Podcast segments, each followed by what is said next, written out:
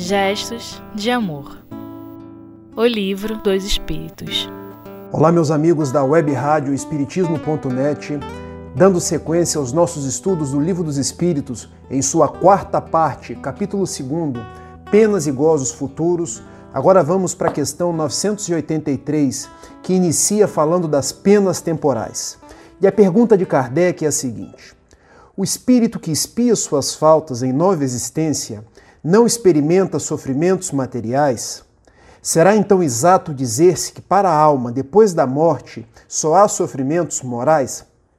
Bom, eu quero logo de início fazer uma metáfora, porque o espírito, quando está desencarnado, não tendo mais um corpo de carne, os seus sofrimentos, por tal razão, não são físicos mais, são sofrimentos morais. O que ocorre muitas vezes é que o, que o espírito guarda reminiscências, guarda percepções, guarda registros por estar próximo da realidade da carne. Mas o sofrimento de um espírito desencarnado, ele é moral nós ficaríamos muito tempo aqui para falar sobre essa questão do, do sofrimento do espírito, como ele se processa. Mas isso fica para cenas de um outro capítulo, de um outro estudo. O que é interessante nós nos darmos conta aqui agora é que o espírito, quando está desencarnado, ele planeja a sua vida futura, planeja uma nova expiação.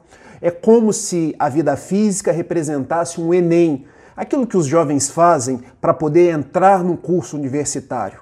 Enquanto desencarnado ele se encontra, ele se prepara, ele estuda, ele revê as vidas pretéritas para, na vida física, passar pelo Enem, passar por provas, passar por expiações, para saber se ele vai ser aprovado ou não.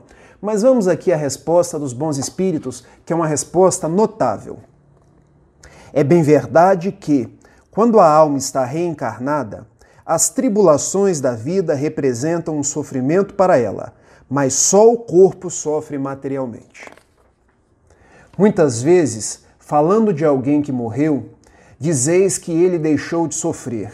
Nem sempre isto é verdade. Como espírito, não sofre mais dores físicas, embora esteja sujeito, conforme as faltas que cometeu, a dores morais mais agudas, pode mesmo vir a ser ainda mais infeliz em nova existência.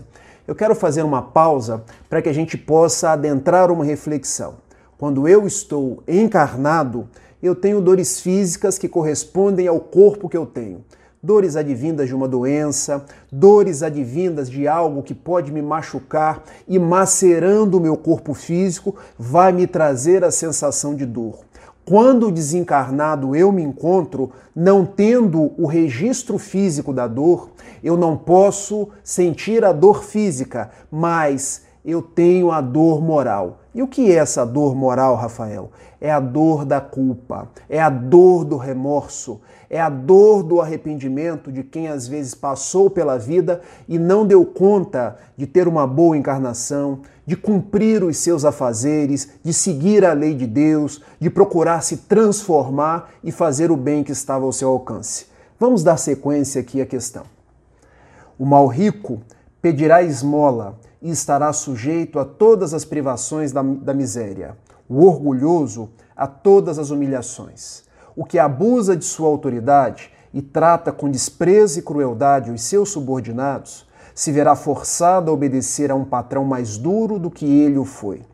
Todas as penas e tribulações da vida são expiações das faltas de outra existência, quando não resultam de faltas da vida atual. Logo que houverdes saído daqui, compreendereis isso. O homem que se considera feliz na terra, porque pode satisfazer as suas paixões, é o que emprega menos esforços para se melhorar se muitas vezes ele começa a espiar essa felicidade efêmera já nesta vida, com certeza espiará em outra existência tão material quanto aquela. Ou seja, meus amigos, nós temos que pensar a nossa vida como um contínuo.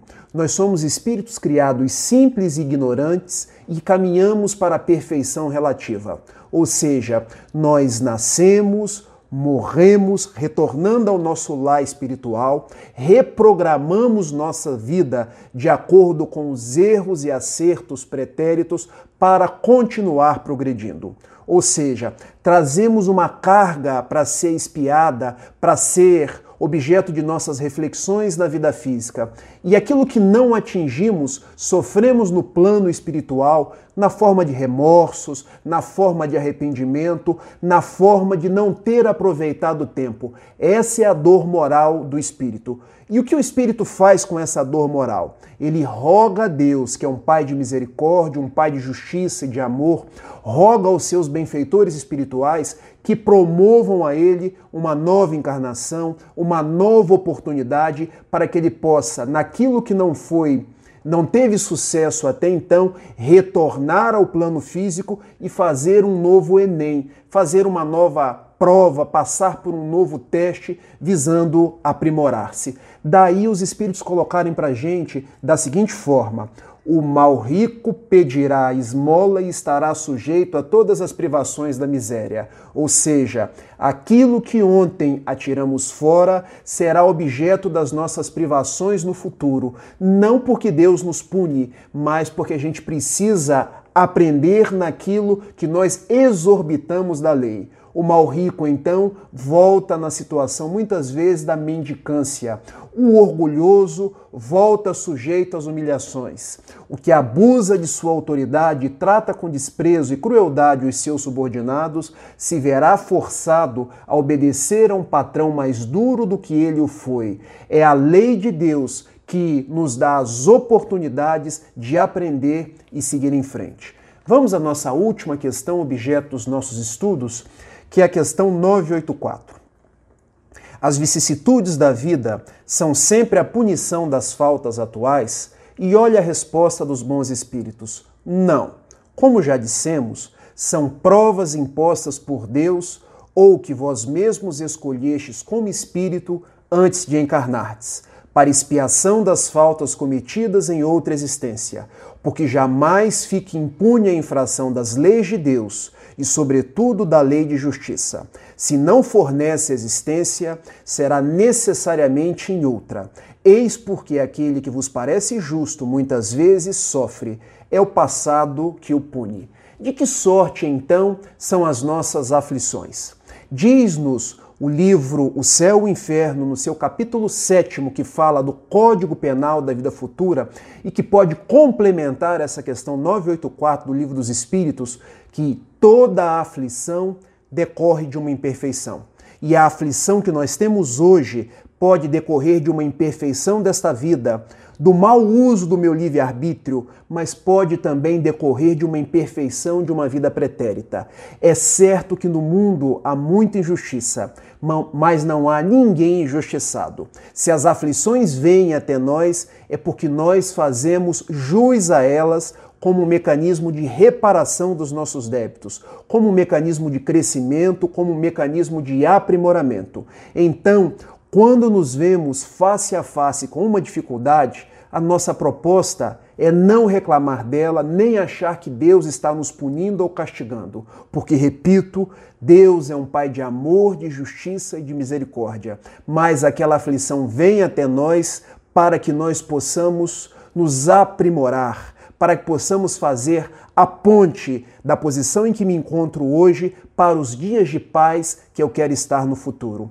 É essa doutrina, então, meus amigos, que nos abraça nos dias de hoje, que nos mostra um Jesus amigo, e esse livro é um repositório de tudo que a gente precisa para passar pelos dias de dificuldades na terra, sendo certo que cada um de nós é senhor do próprio destino. Nós Plantamos conforme a livre disposição da nossa vontade, mas colheremos de acordo com aquilo que nós plantamos. Eu agradeço a atenção de cada um de vocês, rogo a Jesus nos abençoe e, como estamos estudando o Livro dos Espíritos, estudando o Espiritismo, eu termino, já que gosto sempre de terminar com uma poesia, ou uma canção, ou uma oração, com aquela que ficou conhecida como a canção do Espiritismo. E eu não vou cantar porque senão eu nunca mais sou convidado para fazer um programa. E a canção se dá da seguinte forma: Doutrina de amor e luz, ciência, fé e consolação. Prometida dois mil anos por Jesus, diretriz da humana perfeição. Proclamam os irmãos dos céus a boa nova, a lei imortal. Homens fraternizai, vosso Pai é Deus e sois vós a família universal. Irmãos, é a doutrina espírita, a imensa esperança no porvir. Marchai ao clarão da luz bendita, é nascer e renascer, amar e progredir. Que Jesus nos abençoe, nos guarde e nos mantenha em sua paz. Um grande abraço e tudo de bom. Tchau, tchau.